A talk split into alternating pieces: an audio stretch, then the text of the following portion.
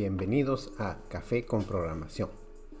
El día de hoy vamos a ver acerca de lo que es el síndrome del impostor. ¿Qué es el síndrome del impostor? El síndrome del impostor, a veces llamado fenómeno del impostor y acuñado como fenómeno del impostor, es un fenómeno psicológico en el que la gente se siente incapaz de internalizar sus logros y sufre un miedo persistente de ser descubierto como un fraude.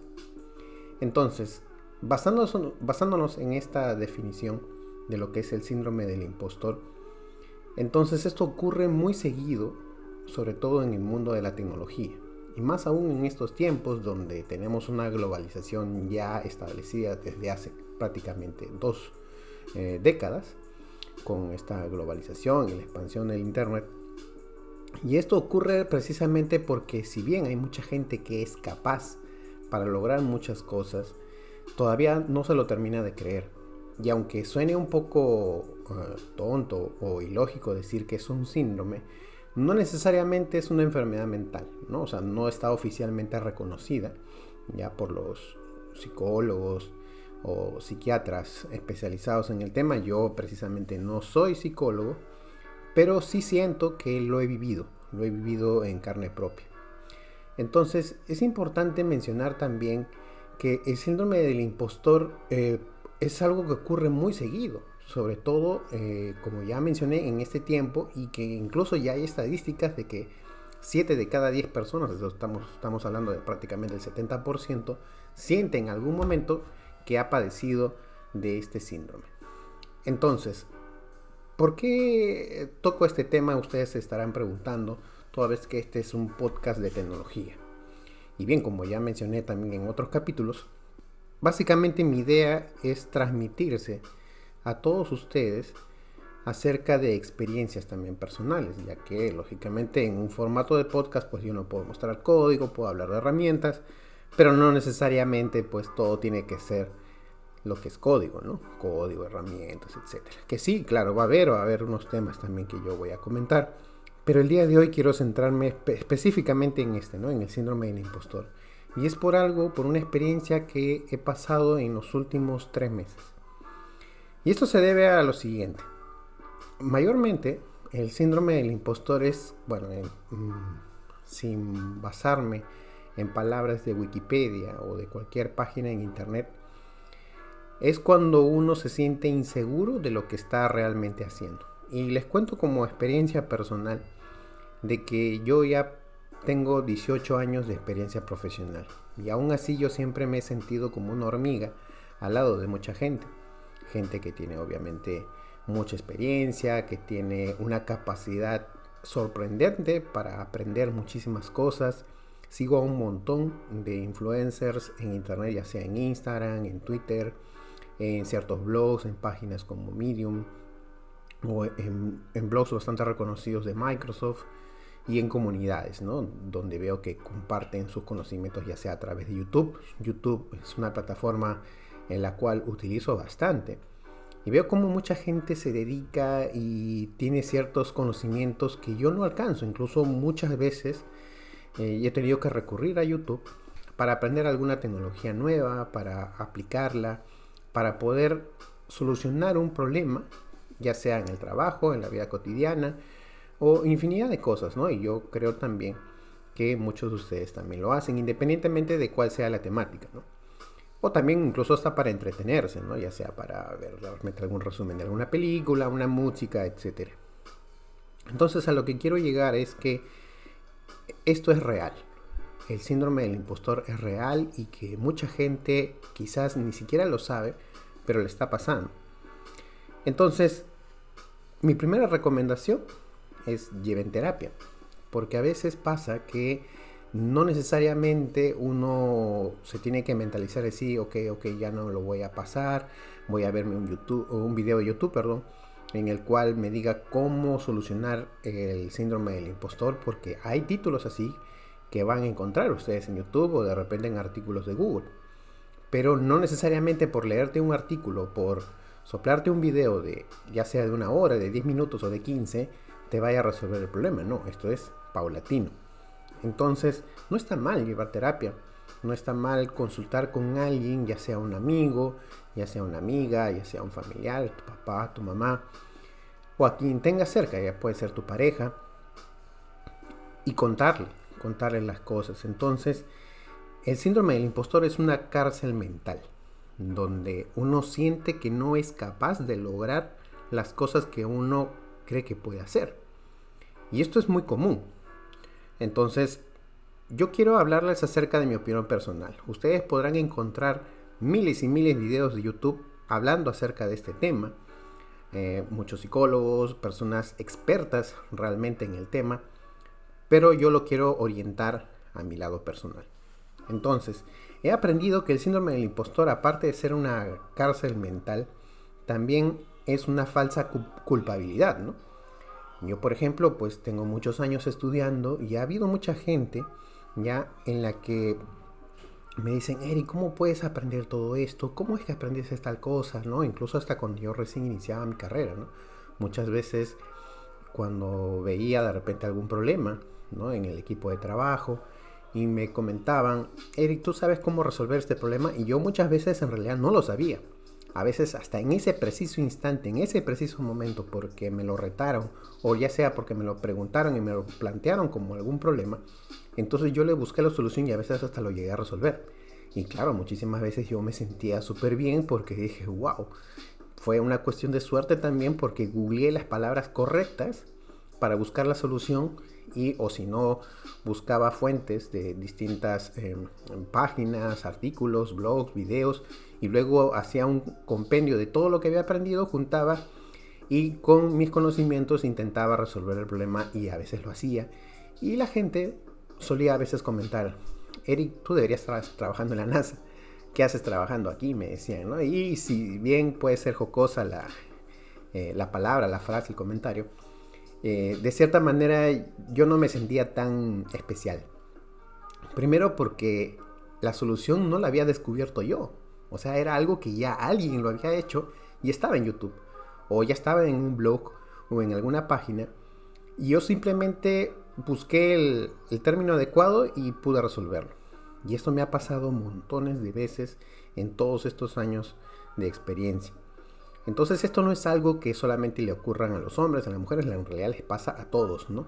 Solo que de cierta manera, y esto ya es una apreciación personal, puedo estar muy equivocado, claro que sí, de que no es algo que necesariamente le pase a, con mayor frecuencia a las mujeres o a los hombres. ¿no? Lo que pasa es que, al menos aquí en Latinoamérica, el hombre siempre es visto como que es la persona que no debe llorar, que no debe pedir ayuda, que no debe sentirse mal, que nunca puede expresar una debilidad, ya sea por vergüenza, ya sea por una creencia, ya sea porque estás en un entorno donde todos pues son hombres, ¿no? En el entorno de la tecnología, pues eh, sí, es, es verdad, ya son estadísticas de que hay muchos más hombres que mujeres.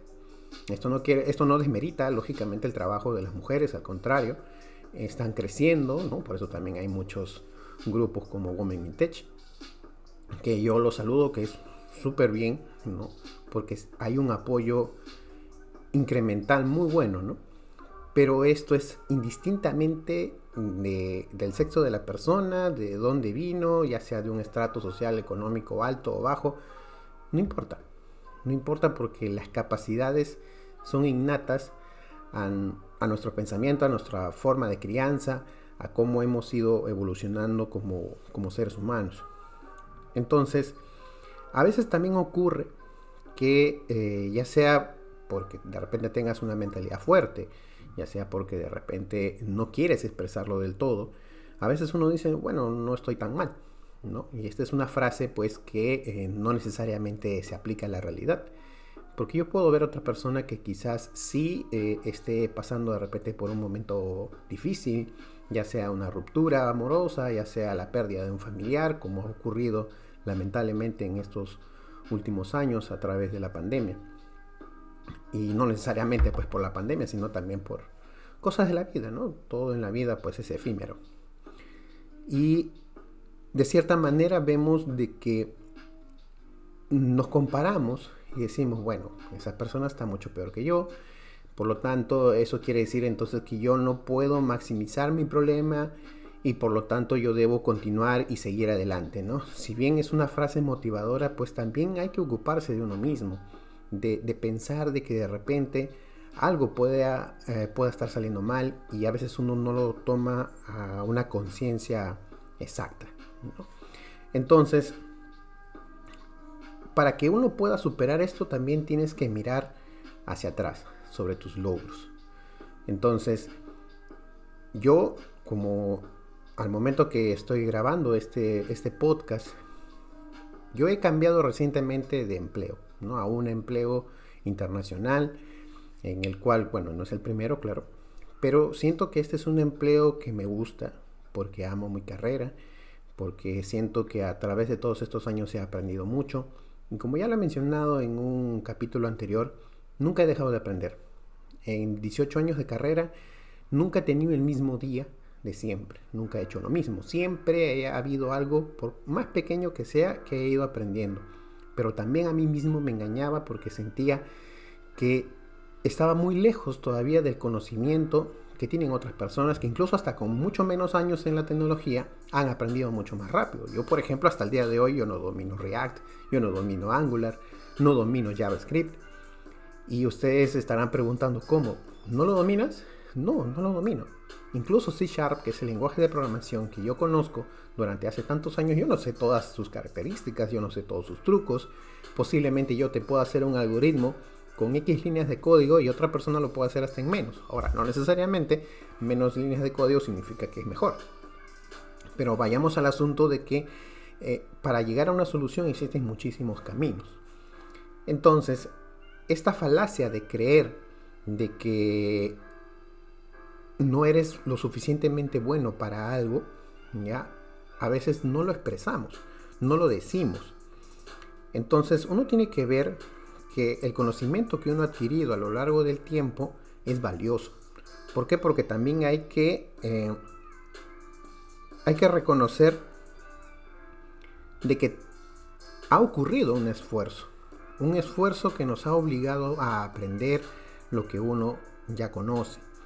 De repente tú conoces algo muy, de una forma muy específica, de una manera que lo dominas, y otra persona que está estudiando lo mismo que tú o que de repente está trabajando en un puesto similar al tuyo, también puede conocer lo mismo, pero de repente no al nivel que tú sí conoces. Entonces, a lo que voy es que a veces sentimos como humanos, y esto es natural, de compararnos, de compararnos siempre con otros, de que a veces vemos como si fuera una especie, imaginen un conjunto, ¿no? Un conjunto en el que vemos que esta persona que está delante de nosotros, o sea, a nuestro costado o al otro lado del mundo, eh, tiene unos conocimientos tan amplios y uno dice, wow, ¿cómo puedo llegar yo a ser como esa persona que conoce tanto? Pero tú no sabes cómo ha pasado esa persona para aprender esas cosas. Muy probablemente hasta incluso hasta esa persona puede estar opinando lo mismo de ti. Diciendo, wow, yo quisiera también tener ese conocimiento, esos tantos años que tiene esa persona en la carrera, cómo ha ido aprendiendo todos sus conocimientos y cómo es que lo difunde, ¿no?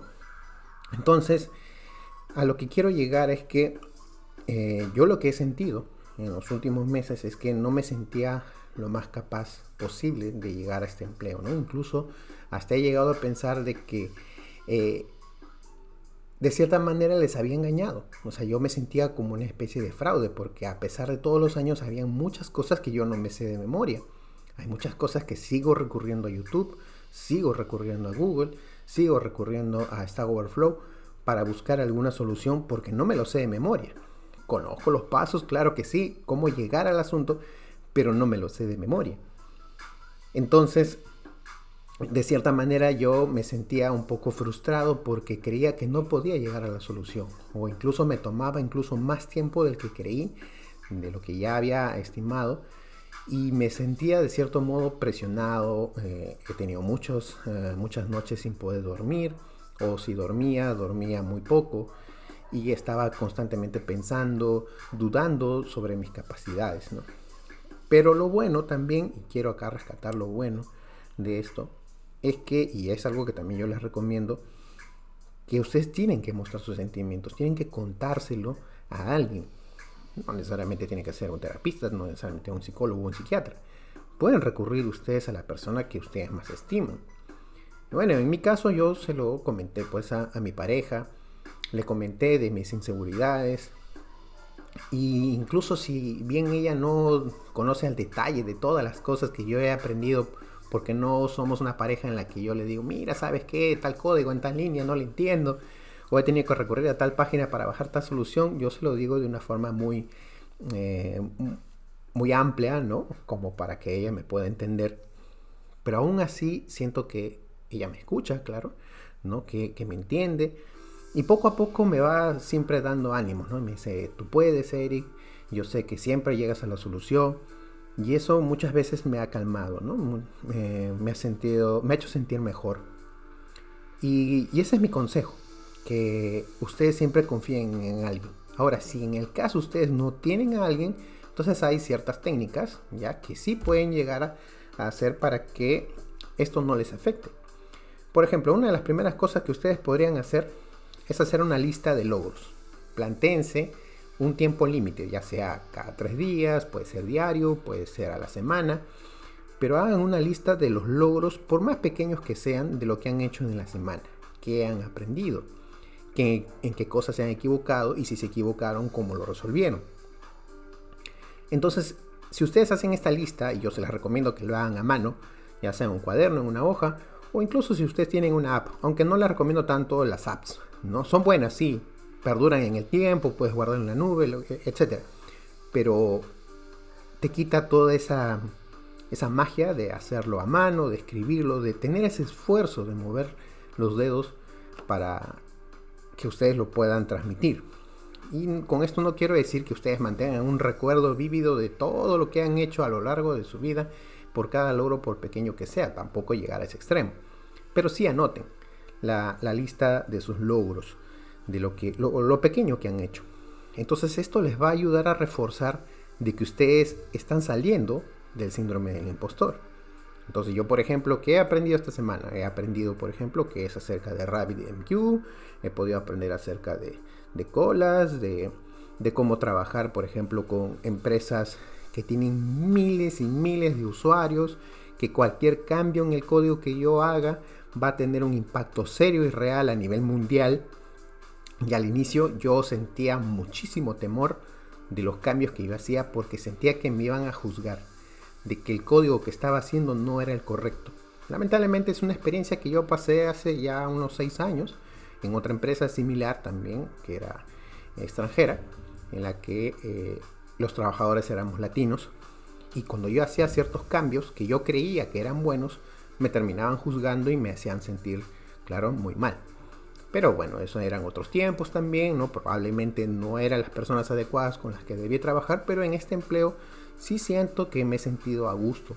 A pesar de que yo mismo no me sentía seguro de si lo había hecho bien o no, entonces he recibido ese feedback, esos conocimientos, esos comentarios de que me ayudan a mejorar y a hacer mucho mejor, incluso ya con sugerencias. Eric, podrías hacer tal cosa puedes hacer esto otro, ¿no? Puedes mejorar por aquí. Entonces eso me ha ayudado muchísimo.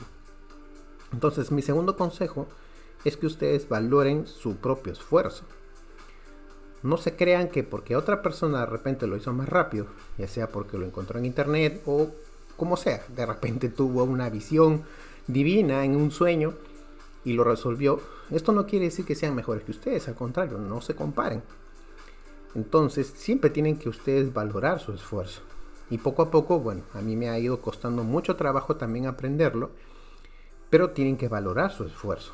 Esas ganas que ustedes tienen de aprender, incluso si lo hacen fuera del horario de trabajo, si están llevando de repente algún curso en línea, o si tuvieron que leer algún libro, o de repente el simple hecho de conversar con otra persona quizás les dio otro punto de vista en el cual ya buscan la solución por otra vía. ¿Me entienden? Entonces, esto es importante, valorar su propio esfuerzo. Ahora, mi tercer consejo es que optimicen sus fortalezas. Primero pregúntense, ¿en qué son buenos? ¿Cuál es lo mejor que les sale? ¿Qué es lo que saben perfectamente que no les va a salir? Pero sí pueden reconocer que sí cosa, que, perdón, qué cosas hacen bien. Entonces, si ustedes identifican cuáles son sus fortalezas, entonces optimícenlas. ¿Ya? Eso quiero que ustedes comprendan porque a mí también me costó muchísimo trabajo tener que identificarlo. Entonces, y bueno, ya como siguiente consejo es, ya lo mencioné, no se comparen con otras personas, porque tú no sabes qué es lo que ha pasado esa persona para llegar hasta ese punto. Probablemente esté pasando lo mismo que tú y esté pensando al revés también. Luego, si ya tienen tiempo en este, en este mundo, y no necesariamente tiene que ser la tecnología, miren sus logros en el pasado, qué cosas han logrado. Y no necesariamente tienen que ser sobre la carrera, también en sus vidas personales. Hay mucha gente que ha perdido su empleo a raíz de, la pandemia y hasta el día de hoy quizás no tienen todavía trabajo, se sienten de cierta manera eh, impedidos de poder eh, hacer algo más, de poder de repente aportar, ya sea en sus hogares económicamente, pero no lo vean de ese lado, véanlo en el modo emocional, moral cómo ustedes están ayudando a otras personas, incluso a sus familiares, incluso a su alrededor, a su entorno, cómo están logrando que esa persona se sienta mejor. Eso ya vale muchísimo, porque así no sea remunerado esto, ya estás ayudando a esa persona a que se sienta mucho mejor. Entonces esto es recíproco, claro, ¿no? Si ustedes tienen a otra persona, ya sea de su mismo entorno, ya sea laboral, personal o amical, entonces también tienen que eh, ayudar a estas personas, ya sea hablándoles o simplemente escuchándoles, ¿no? Y eso también es un logro, eso tienen que anotar. Ah, ya esta semana, por ejemplo, hablé ya sea con mi hermano, con mi hermana o con mi amigo, con mi amiga, y le ayudé a entender que no está del todo mal, ¿no?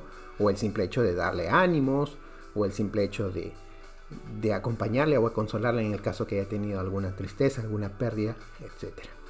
Entonces, no es malo hablar de sus propios sentimientos, yo no tengo la verdad absoluta. Yo sigo siendo un humano errante que constantemente se equivoca, pero que también constantemente aprende. Ahora, ustedes se preguntarán y dirán, bueno, Eric, no todos pasamos lo mismo, no todos tenemos las oportunidades, no todos tenemos las facilidades para llegar a ser lo que tú eres. Y no crean que yo también vivo en las maravillas. Claro que no. Y también, como cualquier otro ser humano, ha pasado por, por sus dificultades, por sus problemas, por sus frustraciones y muchas veces se ha sentido eh, oprimido de cierta manera por factores externos que no vale la pena detallar. Y con esto voy a que ustedes dirán qué fácil debe ser pues armar un podcast, tener una red social, andar escribiendo ya sea comentarios en Twitter, ya sea revisando tutoriales o el simple hecho incluso las clases por ejemplo que yo dicto. ¿no? Yo me siento muy a gusto cuando dicto mis clases, cuando tengo a mis alumnos o el simple hecho de que alguien me escriba y me diga, eh, Eric, ¿cómo puedo hacer para aprender tal cosa?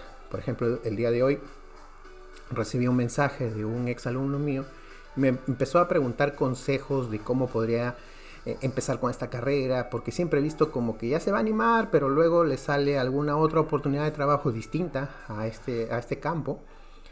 Y luego, después de un tiempo, lo vuelve a retomar y como que todavía no está del todo seguro. Y así como él, hay mucha gente ¿no? que a veces me ha pedido consejo y, yo me siento de cierta manera halagado de que me pidan consejo a mí porque yo la verdad ni siquiera soy un experto. Conozco algunas cosas, pero no me considero un experto, no me considero un erudito, ni mucho menos superior a los demás, para nada en absoluto. Pero sí me alegra de cierta manera que me pidan consejo y a veces eh, yo me puedo explayar ya sea enviándoles un audio o escribirles un texto o recomendarles algún link ya sea de YouTube de cualquier página. Y esto también me ha hecho, claro, sentir mucho mejor. incluso hasta me dieron la, esta idea, ¿no? Acerca de crear este capítulo especial dedicado a lo que es el síndrome del impostor. Entonces, a veces también ocurre de que llegamos a este punto del síndrome del impostor porque a veces ya sea por alguna costumbre, ya sea religiosa o, ya sea de este, del entorno familiar o del, ámbito social en el que tú vives, que a veces eh, te dicen, ¿no? No, tienes que ser humilde, no puedes ser una persona soberbia o que e, ególatra diciendo, ah, sí, yo sé esto, yo sé lo otro, yo sé más que tú, tengo muchos más años de experiencia, etcétera, etcétera, ¿no? Entonces hay que evitar también, obviamente ningún extremo es bueno, ser demasiado egocéntrico ni demasiado arrogante, pero tampoco llegar al, exceso de humildad. Porque a veces esto del exceso de humildad puede darte la sensación de que no eres lo suficientemente bueno. Porque muchas veces a mí me han dicho, Eric, tú conoces un montón. Y yo digo dentro de mi mente, es que no conozco un montón, solamente sé googlear. O sé buscar la, la solución. Entonces, pero eso es lo que a mí me define. Me ha costado mucho tiempo realmente aprenderlo, a, valorarlo, a, darme cuenta de que yo podía lograr estas cosas y todavía sigo aprendiendo. Hay muchas cosas que me cuestan trabajo. Eh, tener ese tiempo para compartir con ustedes este podcast, mis memorias, mis sentimientos. Muchas veces se me ha ocurrido incluso hasta escribir un libro o ya sea escribir un, un artículo en mi blog demasiado extenso explicando ciertos detalles, pero muchas veces también me he frenado y he dicho, no, ya otro día, o después lo escribo, o a veces lo escribo, lo guardo como borrador y luego nunca más lo vuelvo a editar. Entonces sí me ha costado trabajo, lo admito, pero con este podcast no busco tampoco reconocimiento ni que me tomen como un influencer porque sinceramente no lo soy. Hace poco cuando yo publiqué el capítulo número 4 de mi podcast, me hicieron un comentario en LinkedIn te veo como influencer. Yo le respondí a esta persona, sinceramente no me veo como influencer, me falta muchísimo llegar a lo que están otros. Pero yo me siento cómodo, no lo hago por, por dinero, no lo hago por reconocimiento, ni mucho menos por sentirme superior a los demás. Al contrario, lo hago simplemente por pasión. Eh, agradezco muchísimo a todas las personas que me han escrito, se han tomado el trabajo de escribirme, ya sea en una red pública, ya sea de forma privada, para decirme, oye Eric, me encanta tu podcast. Mientras yo hago mi trabajo, me siento muy cómodo escuchando tu voz, las cosas que tú comentas, tus experiencias. Y no se imaginan el sentimiento de gratitud que he sentido hacia estas personas. Porque ese pequeño granito de aporte que estoy haciendo a otras personas, de transmitirles lo que yo siento, para mí me hace sentir súper bien. Entonces estoy siguiendo muchos consejos de mucha gente eh, diciéndome cómo yo debería grabar mi podcast, qué equipos debo comprar, etcétera. Esto, claro, va a ir mejorando con el tiempo. Si Dios lo permite. Y también si mi tiempo me lo permite, porque sinceramente al principio inicié y dije, ok, voy a grabar un capítulo semanal, pero a veces también me gana el tiempo, las ganas de, sentirme libre, porque esto también toma tiempo, editar un audio toma tiempo. Eh, el simple hecho de escoger el tema, armar el, guion, bueno, no estoy usando un guion, simplemente yo utilizo este, una lluvia de ideas y sobre esta lluvia de ideas yo voy hablando, no de manera natural, no, no me lo aprendo de memoria, sinceramente, pero sí me toma tiempo a veces pensar el tema que yo voy a tocar en el siguiente podcast. Yo espero seguir con esto por mucho tiempo. Solamente pido que ustedes me sigan, me apoyan, compartan mi, mi contenido no es mucho, no es muy seguido, pero bueno, espero que esto les guste, les sea de su agrado. Entonces, con eso tampoco no quiero decir que quiero ser demasiado eh, humilde, el decirles, ok, comparten mi, este, mi contenido porque quiero sentirme superior, para nada, ¿no? Tampoco quiero ser demasiado humilde. Sinceramente lo, esto lo hago con, con pasión.